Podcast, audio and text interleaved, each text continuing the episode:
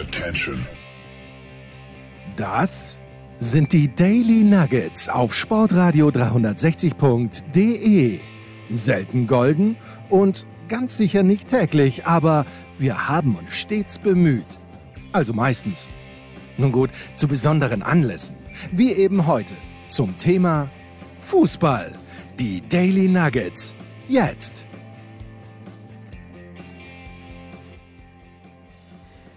Nach dem Anchorman kann man halt die Uhr stellen. Das ist großartig. Es ist fantastisch. Welche Themenliste hast du heute abzuarbeiten, mein lieber Markus? Eigentlich kaum eine. Ich könnte dich natürlich wieder fragen, wie der Serienkonsum bei Ja, null. Null. Ah, null. Und warum? Weil, und das ist, es ist Wahnsinn, ja. Was super jiggy ist, weil er keine Zeit für nichts Nein, natürlich hätte ich Zeit. Ich hätte sogar gut Zeit. Aber Kabel Deutschland und Vodafone versuchen mir jetzt seit einer Woche zu verkaufen, dass es eine Internetstörung gibt, die es ja auch gibt, äh, die einen Stream in irgendeiner Art und Weise unmöglich macht. Und äh, es wird daran gearbeitet. Da frage ich mich, ja, was genau? Darf man diesen Verdacht aussprechen? Nein, ich spreche, ich spreche nicht aus. Ich spreche den Verdacht. Sprech ihn aus. Sprech ihn aus. Naja, okay. Kostet es. Das wird man doch noch sagen Das dürfen. wird man doch noch sagen dürfen.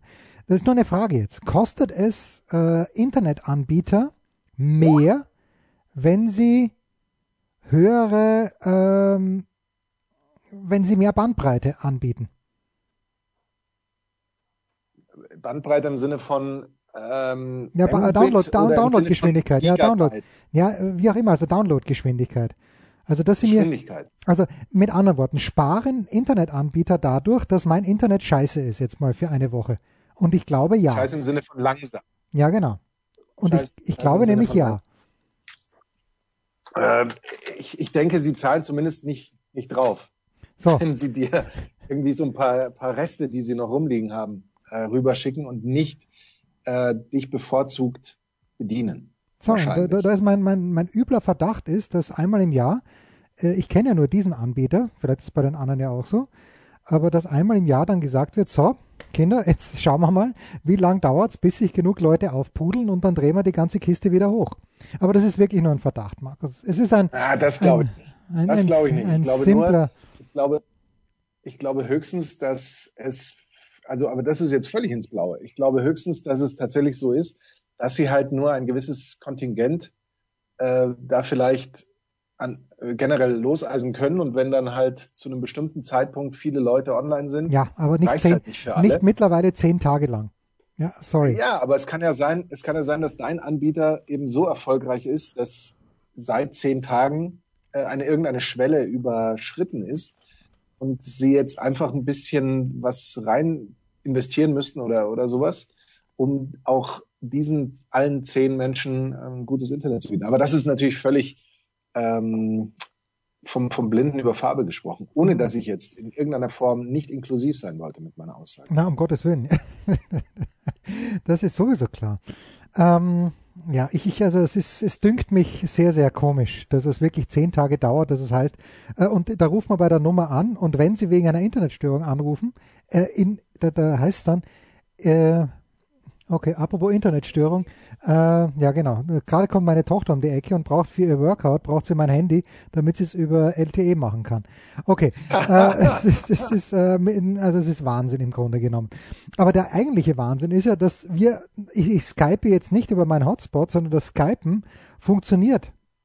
Und aber mein, mein CMS, mit dem ich arbeite, also mein Content Management System für Tennisnet, da brauche ich, da muss ich über meinen Hotspot arbeiten. Seit zehn Tagen. Und das ist ein bisschen mühsam, unter uns gesagt.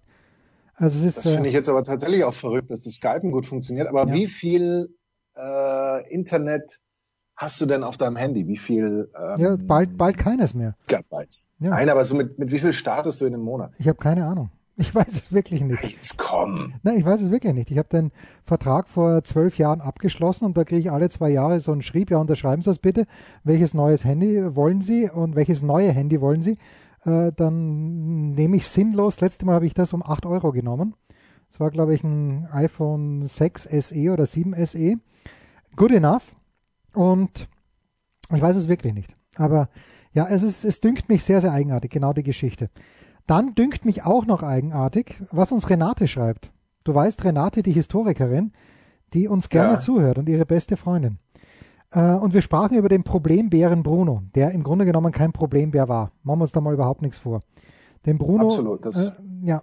Äh, und und davor, eine Woche davor, also sie, sie gutiert gewissermaßen, nicht gewissermaßen, sondern sie gutiert äh, ausdrücklich unser Befremden darüber, dass Bruno nicht mehr unter uns weilt. Ist ja doch schon Zeit her. Wahrscheinlich wäre er mittlerweile eines natürlichen Todes gestorben. Bin mir gar nicht so sicher. Ja, so, so schnell ja, muss das nicht ja, gehen. Ja, muss nicht gehen. Ja, wie, wie, alt werden Bären? Das ist gleich die nächste Frage an Renate. Ja, ähm, genau. Wir, wir, schauen, wir schauen selber gar nichts mehr nach. Wir, wir, sagen jetzt nur mal, Renate, schaust du mal bitte. Renate, schaust du mal bitte. Und dann aber schreibt Renate im zweiten Absatz, was mich aufwühlt.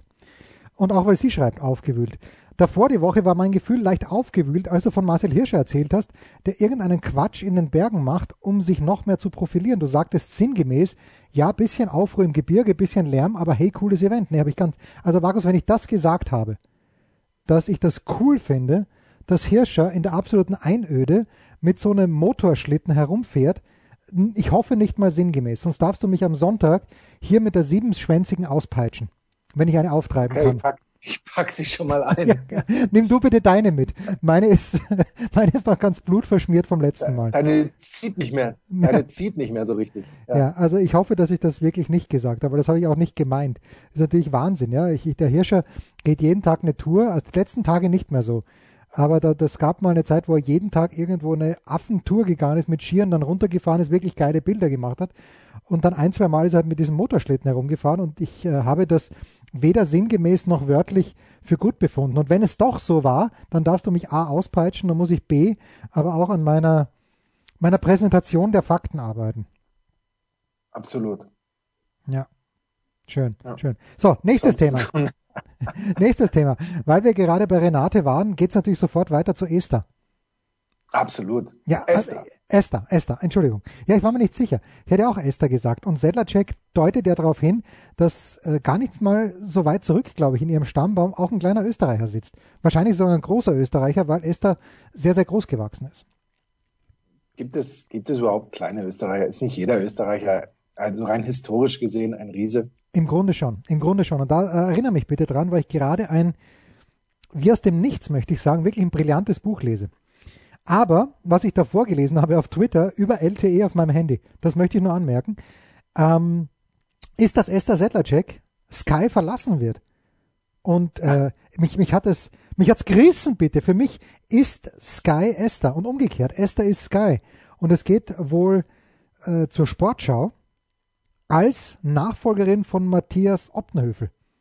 Wusstest du das? Also du, wusstest du, dass das Esther ihren Stint, wie wir sagen, in der Showbranche Branche bei äh, Sky beenden wird.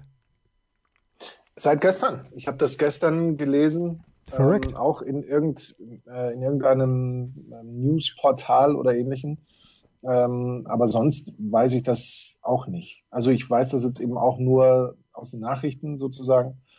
Ist ja auch, ähm, ja, alles andere würde einen ja auch überraschen.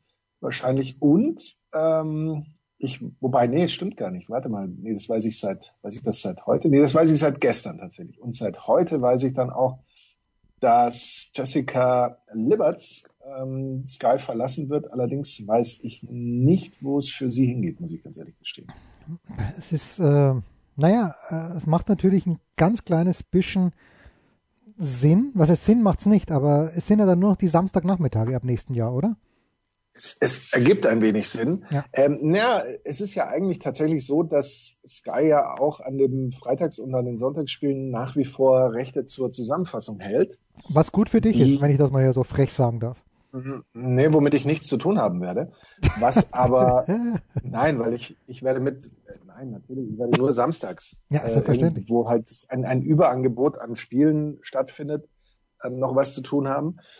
Und äh, da wird, es wird aber Freitag und Sonntag vermutlich auch wieder so zwölf Minuten Zusammenfassung nach Spielende oder so, denke ich, geben. Und das wird ja auch in irgendeiner Form in irgendwelchen Sendungen eingebunden. Also okay, eingebunden, ja. Was, was natürlich wegfällt, Stand jetzt, ist ja äh, Champions League. Ja. Das heißt, es ist tatsächlich so, dass im Normalfall so ein Wochenende wahrscheinlich mit drei Moderatoren oder sowas äh, relativ leicht äh, ausgefüllt werden kann. Aber äh, ich kenn, ich bin sonst in die Planung für die nächste Saison. Es wird dich jetzt überraschen, aber nicht direkt involviert. Das war natürlich unter Carsten Schmidt damals anders. Da war du, warst du der Erste, der angerufen wurde. Und wahrscheinlich bist du auch der Erste, der, der jetzt äh, dann äh, auch für einen hohen Posten bei Hertha BSC, weil ihr so dick seid, der Carsten und du, in Frage kommt. Das heißt, äh, das Trio wäre dann Sebastian Hellmann, Leo und äh, Britta Hofmann, meinst du? Oder ist das Vermutlich, zu sehr, ja. ist das ich, zu sehr aus dem Nähkästchen gehe, geplaudert? Na, pff, du, ich weiß da auch nicht mehr als du. Ich meine, es gibt natürlich noch Yannick Erkenbrecher. Ah, ja, ja, es ja. Gibt, es gibt Peter Hardenacke, es gibt äh, den ein Hembes, Stefan Hempel, es gibt ähm, Katharina Kleinfeld und wie sie alle heißen, wer weiß, ob Jan Henkel ähm, aus dem Donnerstag auch ins Wochenende irgendwie übersiedeln wird oder wie das weitergeht. Also da, da kann ich überhaupt nichts dazu sagen. Ich finde es übrigens, äh, Jan Henkel, apropos, wie heißt das Matchplan, die Taktikanalyse, oder? So heißt es, glaube ich. Und da ist in dieser Woche, Ja, oder? Oder? Heißt ja, ja ich glaube, es könnte hinkommen. Kann hinkommen. Und in dieser Woche ist Robin Dutt zu Gast und äh, da, da sagt er so, er findet es ein tolles Format, das wörtlich Jan Henkel ins Leben gerufen hat. Also diese Power von Jan Henkel hätte ich gerne. Ich habe Jan Henkel ja geliebt bei Eurosport, wo er gemeinsam mit Matthias Sammer getaktigt hat. Ähm, und und äh, good for him, dass er in der Lage ist, äh, Magat, äh, Formate bei Sky ins Leben zu rufen. Das ist ganz, ganz stark. Hat er ja, das, das muss ja so gewesen sein. Das war Ach so, das wusste ich nicht, ja? Frosch. Ja, es war tatsächlich so, wie ich gelesen habe, dass Jan Henkel nach dem Aus bei Eurosport quasi in eine, in eine Form von Findungsphase übergetreten ist und dabei dieses Format entwickelt hat und bei Sky angeboten hat und auch als Produzent des Formats So stark. Das ist stark, ja. Quasi der Günther Jauch von Skype. Weil äh, Günther Jauch ja alles, auch alles selbst äh, produziert. Mit, Ja gut, der macht das natürlich über, über seine Produktionsfirma oder so, ne? Ja. Natürlich auch. Ja. Könnte ja auch. Der hat da, der hat Menschen, die für ihn so etwas Ja. entwickeln. Wie, wie viel vom Pokalspiel zwischen Rasenballsport Leipzig und dem VfL Wolfsburg hast du am Dienstag, ah, Mittwoch gesehen, mein lieber Markus? Tatsächlich fast alles. Nicht, nicht immer mit hundertprozentiger Aufmerksamkeit, wie das irgendwie bei mir äh, fast, fast immer der Fall ist, aber doch minutentechnisch fast alles. Wohingegen ich von dem vorangegangenen Spiel Ja, okay. tatsächlich nur die Highlights gesehen habe, die aber beipflichte, dass das, dass das nie ein Elfmeter ist. Das ist Wahnsinn. Ist ja auch Das ist Wahnsinn. so, ja. Und dass er auch noch liegen bleibt, der Dolm, und sich dann behandeln lässt. Und dass sich der Schiedsrichter nicht anschaut, das ist Wahnsinn. Und was mich halt wirklich ärgert, danach gibt's dann das, das Interview, wo es dann heißt, ja, also ich äh, drehe mich so rein und ich dachte, er berührt mich und äh, den kann man geben, den muss man wahrscheinlich auch nicht geben.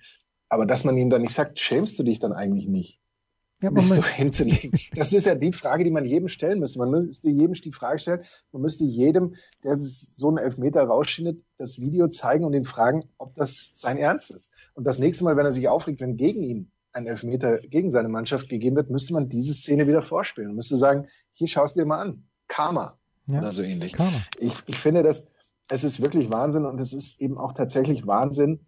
Und da verstehe ich jeden, der sich da darüber aufregt, dass da eben der, der VAR nicht eingreift, weil es ist ja tatsächlich, man muss ja hier, man kann ja nicht sagen, naja gut, es gibt irgendwann im Laufe seines Sturzes eine Berührung. Nein, man muss ja die Frage stellen, gibt es eine Berührung, die ursächlich ist für diesen Sturz? Und die gibt es ja zu 100 Prozent offensichtlich nicht. Und deswegen, ich bin nach wie vor der Meinung, wir sollten den VR abschaffen, sollten eben mit den Fehlern, Unzulänglichkeiten oder schlicht und ergreifend der Tagesform eines, eines real existierenden Schiedsrichters leben. Ich wäre sowieso dafür zwei Schiedsrichter pro Spiel, wie man das in vielen anderen Sportarten ja auch gut hinbekommt. Äh, aber ohne eben diese VAR-Geschichte. Und wenn dann mal ein Fehler, eine Abstimmungsproblematik passiert, dann ist es halt so. Aber ich kann viel weniger gut damit umgehen, wenn jemand am Monitor äh, dann so etwas übersieht. Oder wenn es dann am Ende heißt, naja, die beim Fernsehen haben ja eine Lupe zur Verfügung. Nein, wir sehen das ja auch zuerst nur im, im realen Dings und nutzen die Lupe nur, um dem Zuschauer das nochmal zu verdeutlichen, damit er, weil wir nicht auf den Fernseher zeigen können bei ihm zu Hause. Da passiert jetzt gerade was oder da passiert nichts. Und das ist mir einfach alles ein bisschen zu, ich weiß auch nicht, immer noch zu unausgegoren und wir sind schon im, hilf mir, dritten Dritten, Jahr, dritten Jahr, glaube ich, ja. ja. Außer in Österreich, da sind wir im nullten Jahr. In Österreich immer noch Findungsphase. Alles richtig gemacht. Äh, Pokal-Halbfinale. Äh, Sturm verliert in Klagenfurt, weil der eigene Platz zu beschissen ist. Gegen Salzburg mit 0 zu 4. Ich habe nichts gesehen, weil es kam nicht auf Sky, sondern im Orf. Glaube ich zumindest. Also auf Sky ist es nicht gekommen oder ich habe es nicht gefunden. Und das zweite Tor der Salzburg. Also wir müssen uns überhaupt nichts vormachen. Salzburg ist natürlich viel stärker als Sturm, obwohl sie in der, in, in der Bundesliga zweimal verloren haben gegen Sturm. Äh, auch am vergangenen Sonntag. Aber das zweite Tor muss so massiv abseits gewesen sein, dass sich äh, die Salzburger hoffentlich geschämt haben. Aber äh, Martin Groß hat ja das Spiel, das Einzelspiel, glaube ich, kommentiert. Und Martin Groß hat ja beim ersten Hinschauen auch gesagt, Elfmeter, okay.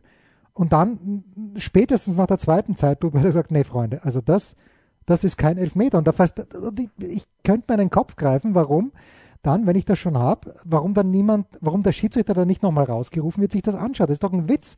Das ist, äh, Kiel hätte die Partie vielleicht so auch gewonnen, aber das ist, ist, ja, ist wenn man das ist ein Theater, das keiner braucht. Ich gebe dir nur in einem ein kleines bisschen Unrecht. Ich würde für eine Art der Entscheidung, würde ich es, aber da lohnt wahrscheinlich der Aufwand nicht, würde ich es beibehalten, das ist für Abseits.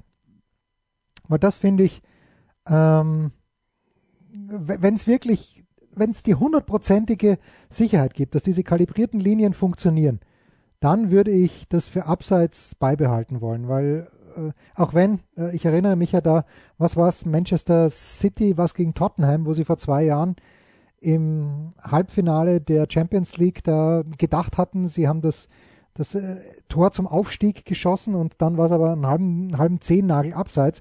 Das ist halt bitter, aber da finde ich es jetzt einigermaßen okay mit folgendem Einspruch von mir wiederum, ich würde da tatsächlich noch so lange warten, bis man das automatisiert hinbekommt. Okay. Weil, weil das dauert auch ab und zu schon ermüdend lange, finde ich. Ähm, dieses, diese Feststellung von Abseits und gerade, ich finde, der, das Echtzeit-Element einer Entscheidung finde ich beim Fußball so wichtig. Und was wir nicht, über, nicht vergessen dürfen, wir diskutieren jetzt so viel auch über den VAR, gerade auch in, in den letzten Wochen Stell dir vor, wir hätten jetzt auch noch Zuschauer im Stadion, ja. was dann erst los wäre. Es ist ja jetzt im Moment so, so ein Fußballspiel ist ja per se mal komplett emotional tot eigentlich. Außer du hast Nagelsmann, der reinkreischt. Und das wollte ich dich ja fragen. Ein, das wäre meine Frage ein, gewesen. Äh, das, Falls, das, ja, genau, das, das Falsett von Nagelsmann. Danach wollte ich dich fragen, ob du das gehört hast. Das können wir gleich noch besprechen, aber ab, abgesehen von solchen Elementen und von Spielern, die miteinander reden und, und, und schreien und so und sich vielleicht auch mal aufregen, ist das so ein Spiel emotional ja im Grunde völlig tot. Ja. Wenn du jetzt noch Fans hättest, die teilweise minutenlang warten auf irgendwelche Entscheidungen und auf irgendwas und aber selbst wahrscheinlich mit Sky Go oder sowas in, auf der Tribüne sich die Szene auch anschauen und sich denken, wie kann der nur? Also das äh, ist im Moment ein Glücksfall für den VAR, dass es keine Zuschauer gibt. Da müssen wir uns auch nichts vormachen. Meine Meinung zumindest. Und jetzt zu, zu Nagelsmann. Ich fand es vor allem krass, wie er dann in den letzten Sekunden, als ich weiß nicht mehr welcher Spieler das war, einen Konter läuft, von einem äh, Wolfsburger angerempelt wird und Nagelsmann sagt, geh doch runter! Und schreit das so, schreit ihn da so. Generell die Stimmlage ist erschreckend. Naja gut, da kann er nichts dafür. Ich, ich habe ich hab auch so ein Fall. Ich spreche das auch möchtest zu. du als Spieler, Das möchtest du als Spieler nicht. Ja, also du sprichst lang nicht so und vor allem habe ich dich zum Glück noch nie so schreien gehört. Und Kai Dittmann hat ja, also es gab ja gestern, ich glaube sogar zwei Leute, die das Spiel einzeln kommentiert haben. Einer in der Konferenz, einer als Einzelspieler, aber ich habe Kai gehört. Und Kai hat dann eben, also der arme Haidara. Eine Konferenz gestern, oder? Es gab ja, doch keine ja, Konferenz. Ja, aber es gab, es gab das Spiel auf zwei Kanälen, habe ich nicht ganz verstanden. Auf Sky Sport 2 und auf Sky Sport 3. Also ich hoffe, dass das nur Kai kommentiert, aber vielleicht hatten sie ja wirklich zwei Kanäle, falls das erste Spiel in die Verlängerung geht. Meinst du, dass das eine Möglichkeit wäre? Vielleicht warst du, vielleicht warst du auf dem Scouting-Feed oder so. Ja, möglich, möglich. Ist egal. Jedenfalls Kai hat es kommentiert und äh, Kai hat eh gesagt, also das fand ich natürlich sehr erheiternd. Äh, der arme Haidara beantragt gerade seine Versetzung auf den, auf die andere Seite des Spielfelds, weil ja. den Haidara hat er ja zehn, die, die ersten zehn Minuten, wo der drinnen war, hat Nagelsmann extrem rund gemacht. Ja, aber mir ist das auch aufgefallen, also die Stimme. Und, äh, und dann der, der, der Gegenpol, Oliver Glasner, deutlich ruhiger, aber mit diesem herrlichen österreichischen Akzent. Irgendwann hat er gesagt, wenn man abseits ist, dann musst du die Fahne heben. Oder irgendwie so. Es war, es war äh, auch ein, ein Fest für die Ohren. Aber wenn ich noch eine Anmerkung dazu, es ist, es ist echt deprimierend und ich weiß, es geht nicht anders, aber es ist emotionslos und tot. Aber solltest du schon eine Minute, Markus, gesehen haben vom ATP Tour 500 Turnier in Rotterdam, das bei Sky ja auch übertragen wird. Die haben sich dort etwas überlegt, viel Mühe gemacht und haben also zu beiden Seiten der Grundlinie wohl einen großen Vorhang hingehängt. Das Ganze ist, es ist so dunkel, also mhm. mit Suizidgedanken sollte man da nicht reingehen. Ich kenne das letztes Jahr äh, aus der, aus der Lanxess Arena äh, wo äh, in Köln, wo dieses ATP, wo die beiden ATP-Turniere waren, die sich auch, haben sich wunderbar Mühe gegeben, aber wenigstens waren da die Tribünen noch offen, da war ein bisschen Licht drin. Aber da in Rotterdam, das ist ja wie eine Höhle. Und ich weiß gar nicht, wer es gesagt hat. Ähm, warte mal, wer hat das gesagt? Der Rublev, glaube ich. Äh, oder war nicht, es nicht der Rublev, dass er sich echt dort als äh, bisschen so ähm, wie sagt man, wenn man Platz, Platzangst hat, bitte das Fremdwort dafür. Klaustrophob. Klar, ja, genau, also Klaustrophob fühlt. Und dann gibt es noch die, die Boxen, die irgendwie reingepfercht sind, wo die Betreuer sitzen. Also, äh, naja. Und, und noch was möchte ich jetzt, ich lass mich noch ganz kurz abschließen. Es ist für mich, es ist für mich nach wie vor so affig, weil es durch nichts begründet ist, durch wirklich nichts, dass, wenn Markus Lindemann oder sonst irgendjemand, irgendein Feldreporter, zwölf Meter vom Trainer entfernt steht, dass dieser Sky Reporter eine Maske tragen muss. Das ist doch sowas Dummes. Da, da kann ich ja dann die Maskenpflicht, die, wo sie wirklich gebraucht wird, überhaupt nicht mehr ernst nehmen. Denke ich mir jede Woche. Muss mal gesagt werden. Und nein, ich finde es nicht gut, dass Hirscher mit dem Motor-Dings durch den Schnee fährt. Bitte. Also was, woran ich mich erinnere, ist äh, beim oder wie ich sagen darf, Aki Watzke, der auf der Tribüne ist, sich mit Schlusspfiff die Maske vom Gesicht reißt und wild in Richtung äh, Feld brüllt. Ähm, da habe ich mir gedacht, das ist dann auch wahrscheinlich nicht ganz so sinnvoll. Äh, hat mich auch erinnert an eine Situation, ähm, als wir äh, eine Phase hatten, als Geschäfte, so, so Möbelgeschäfte noch offen hatten. Ich war beim Ikea an der Kasse vor mir eine Frau mit einem Visier nicht mit einem, einer Maske, sondern Visier, dreht sich zu mir um, um mir, mich etwas zu fragen und klappt zur Sicherheit das Visier nach oben. Ja, natürlich. um, mir dann, um mir dann die Frage zu stellen. Und ich war äh, so perplex, ich, ich konnte gar nicht schnell genug ähm, mein, mein Visier nach, nach oben klappen oder nach unten oder wie auch immer. Äh, das war das eine. Und das andere, ich finde ohnehin, äh, Hallentennis, wenn es nicht in einer großen Arena stattfindet, da gehört dann schon der Nebenplatz in Paris zum Beispiel dazu. Da, wo wir ja mal drüber gesprochen haben, ja. dass das eher so an ein, an ein, ähm, das ist ein Bunker. Ein Snooker, an ein Snooker-Event erinnert mhm. oder so. Das ist eben auch schon, wenn wenige Zuschauer drin sind, ganz zu schweigen davon jetzt, wenn gar keine drin sind und wenn man dann vielleicht auch noch versucht, eben durch Abdunkeln zu verschleiern, dass keine drin sind. Das ist ja schon immer sehr trostlos. Ne? Ja. Und deswegen, da muss man ja wirklich, wem will man was vormachen? Also man sollte doch das so beleuchten, wie es nur irgendwie geht, um so ein bisschen was an, an Frische da reinzubringen.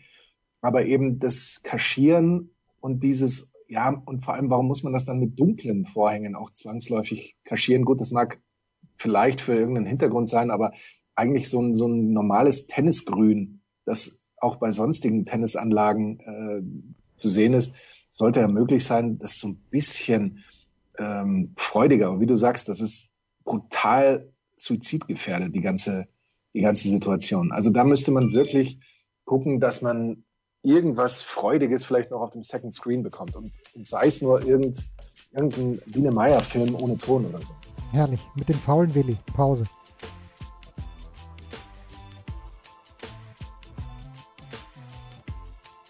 Was gibt es Neues? Wer wird wem in die Parade fahren? Wir blicken in die Glaskugel.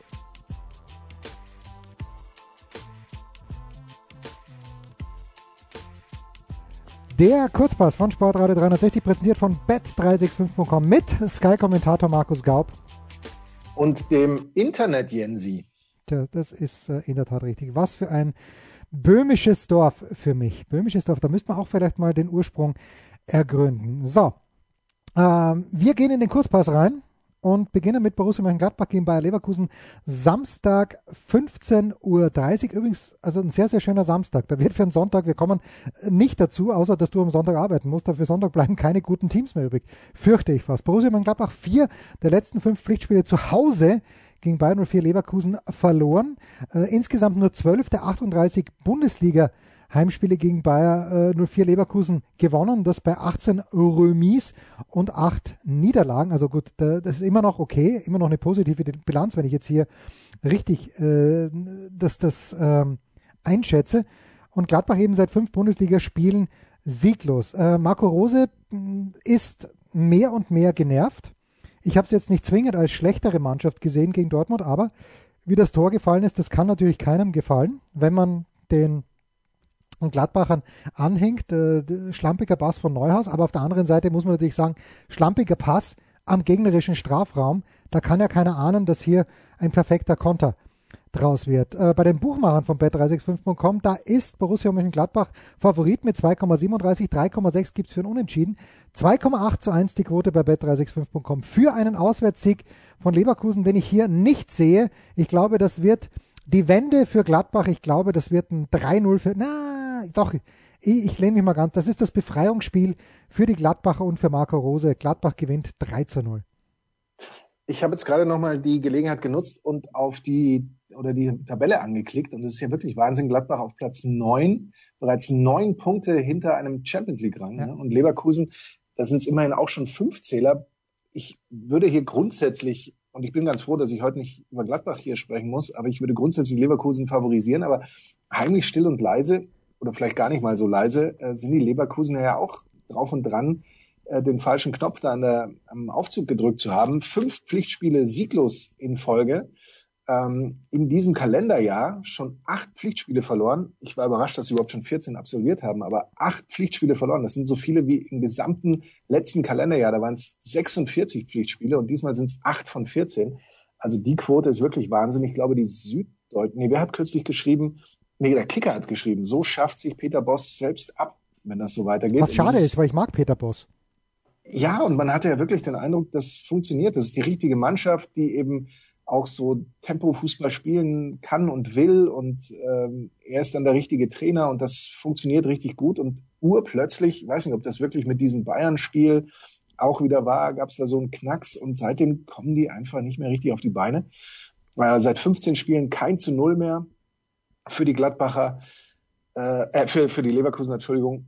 Ich, äh, puh, ich bin hier ich bin fast überfragt, aber nur fast. Du weißt, wir haben zu allem eine Antwort. Natürlich. Die Antwort ist hier, wie so oft, ein Tipp X. Na bitte. Unser nächstes Spiel, die TSG Hoffenheim gegen den VfL Wolfsburg, über den wir gerade ein kleines bisschen sprachen. Man muss ehrlicherweise sagen, gegen Wolfsburg verteidigt Hoffenheim extrem schlecht. 51 Gegentore schon. Nur gegen die Bayern gab es mehr. 62. Ähm, 23 Spiele, 27 Punkte. Das hat es bei Hoffenheim nur zweimal gegeben, nämlich so wenige. Aber wir erinnern uns, Hoffenheim im Herbst natürlich geplagt von der Corona-Pandemie wie sonst eigentlich äh, keiner. Was gibt sonst noch? Äh, André Kamaric, an dem wird es mal wieder hängen. Bei den Hoffenheimern äh, in zwei seiner drei letzten Bundesliga-Einsätze gegen Wolfsburg getroffen. Äh, ansonsten, naja, Punkte in Berlin liegen lassen. Bessere Mannschaft, das muss man, glaube ich, auch so festhalten beim 1 zu 1 bei Union Berlin. Was sagen die Buchmacher bei bet365.com? Sie sagen folgendes. 2,9 die Quote für einen Heimsieg, 3,4 Unentschieden, 2,4 Auswärtssieg. Ähm, ich gehe da ein bisschen mit den Buchmachern von bet365.com, weil mir hat Wolfsburg ausnehmend gut gefallen in Leipzig. Ich sag dir, was ist. Und es kann nur sein, dass sie auch ein Grün gewählt haben, das mir gut gefällt, äh, in, der Leuch in der leuchtenden Version. Aber das ist echt eine gute Mannschaft.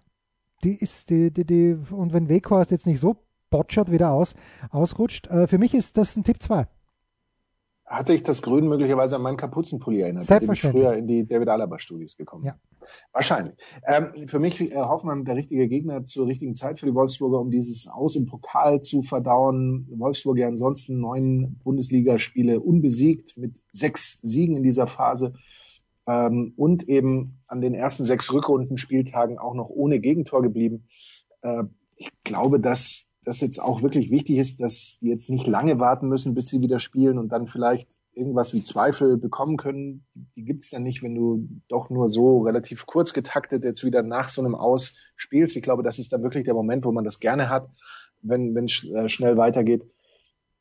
Und die, gerade die Hoffenheimer haben mir zuletzt ja auch wirklich nicht gut gefallen. Ich habe nochmal nachgeschaut, sind nur noch neun Punkte vom Abstiegsplatz weg. Naja, gut, aber, aber wer, nicht, dass es da gefährlich würde, weil ich weiß nicht, ob die unteren drei noch, noch, noch neun Punkte, Punkte machen. Ja, ja in, in der Rest der Saison, aber nur mal so als, als kleine, ähm, wie soll man sagen, als kleine Relation, ja. um das Ganze in, ins Verhältnis zu setzen. Weil ansonsten Hoffenheim haben ja immer in Europa League gespielt. Äh, kurz, kurzzeitig, bis sie dann wie alle anderen auch aus nicht, der Bundesliga nicht, ausgeschieden nicht, ist. Nicht mehr gespielt haben. Ja, ja, bitte. Für mich Tipp 2. Lange Rede, kurzes Sinn. Ne, sag ich doch, sag ich doch. Na bitte. Hey. Unser drittes Spiel, das ist jenes zwischen der Eintracht aus Frankfurt und dem VfB Stuttgart und ich sage nur Tore, Tore, Tore. Denn für die einen wie für die anderen gilt, gegen das jeweilige andere Team, also Frankfurt gegen Stuttgart und Stuttgart gegen Frankfurt, Höchstwert in der Bundesliga. 162 Tore von Frankfurt gegen Stuttgart und 175 Tore von Stuttgart gegen Frankfurt. Das ist ganz, ganz groß. Ähm, Stuttgart, äh, Frankfurt hat die vergangenen beiden Bundesligaspiele gegen den VfB gewonnen, zu Hause. Wohlgemerkt, ähm, in den letzten elf Bundesligaspielen nur zehn Gegentore kassiert, allerdings, äh, also immer eines, weil sie konnten nur in einem der letzten acht Ligaspiele, mindestens eines, äh, klarerweise eine weiße Weste behalten. Und da gab es ja dieses Spiel in Bremen, wo ich wirklich tweeten wollte, nachdem äh, Frankfurt in Führung gegangen ist, durch andere Silber, durch wen auch sonst. Und da wollte ich tweeten und habe es zum Glück nicht gemacht. Das ist echt eine grundsolide, bockstarke Mannschaft. Hätte ich den Bremern nie zugetraut, dass sie da zurückkommen. Die Bremer haben es geschafft. Äh, ich glaube nicht, dass die Frankfurter hier mithalten können, was das angeht. Äh, ich meine, die Stuttgarter selbstverständlich. Die Quoten bei bet365.com sind hier auch eindeutiger. 1,85 zu 1 äh, für einen Sieg Frankfurt, 3,8 unentschieden, 4 zu 1. Da, da warte ich mir ein schönes Spielchen. Ein 4-2, spätes 3 zu 2 für Frankfurt und Luka Jovic macht dann noch später das 4, mit einem 4 zu 2 den Deckel drauf. Stuttgart kommt aus ähm, dem Spiel, auf das sich jeder in dieser Saison freut, nämlich gegen Schalke und da haben sie ja 5 zu 1 ja, okay. äh, gewinnen können.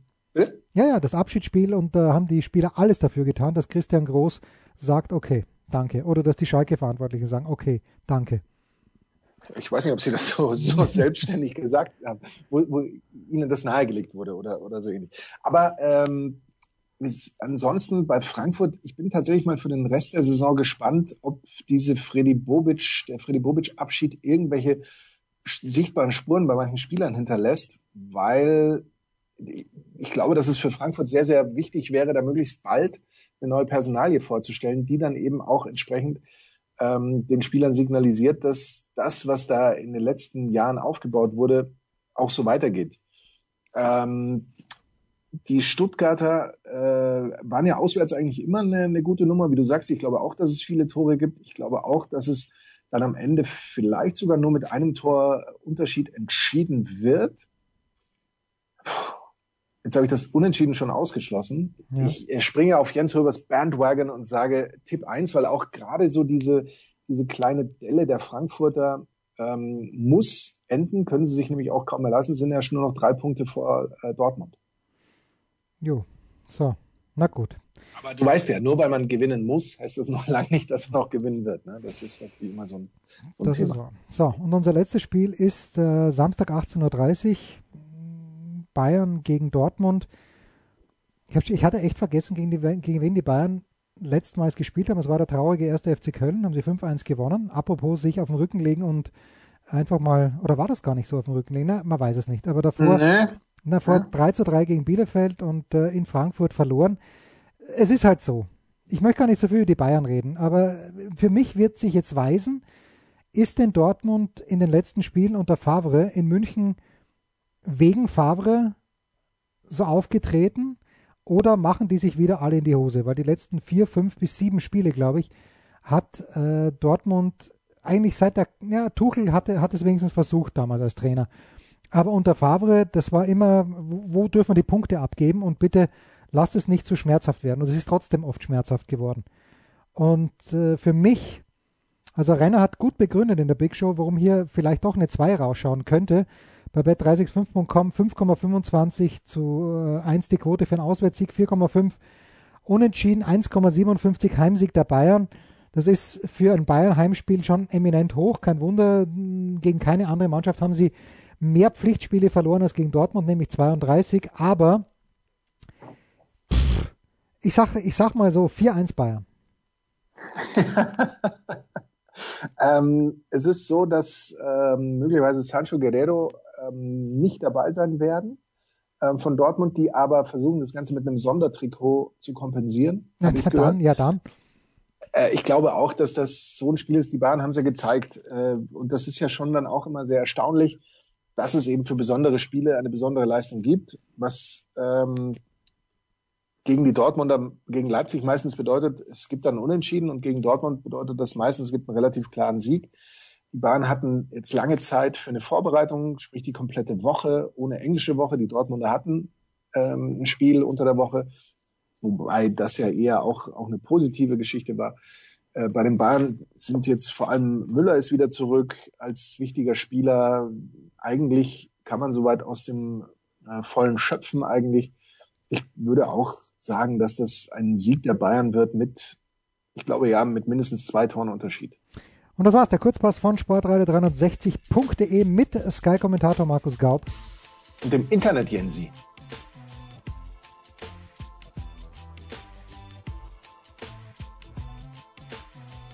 Rausschmeißer gefällig? Gerne, denn spätestens seit dem ersten Buch Otto gilt auch bei uns. Eintritt frei.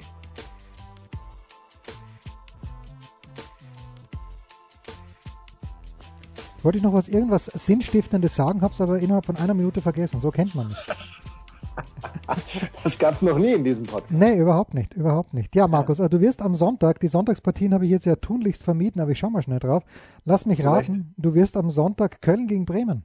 Die Bremer haben auch erstaunlicherweise in dieser Woche nicht gespielt, aber Köln gegen Bremen ist ein Spiel, glaube ich, oder?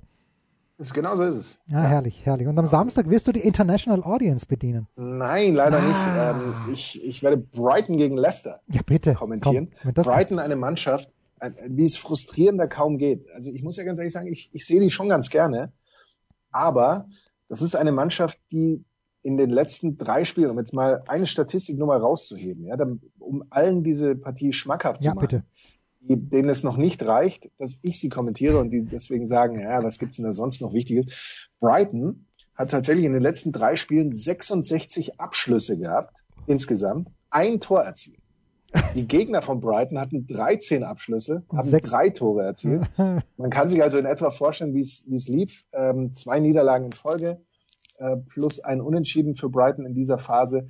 Es ist unfassbar frustrierend. Man kann von Expected Goals Statistik halten, was man will, aber wenn man dann fast 14 Tore unter dieser Expected Goals Statistik ist nach ähm, der Fa oder in der Phase der Saison, in der wir uns jetzt befinden, dann heißt das schlicht und ergreifend, man, man muss als Trainer eigentlich sich immer denken, das gibt's doch nicht, ja. Und so ungefähr äh, laufen die Spiele. Und wenn es dann gegen Leicester geht, die jetzt zwar auch nicht die beste Phase aktuell haben, kann man schon zwar grundsätzlich ein gutes Spiel erwarten, glaube ich, aber alles andere als Dip 2 wäre eine große Überraschung. Ja, bitte wettet bei bet365.com.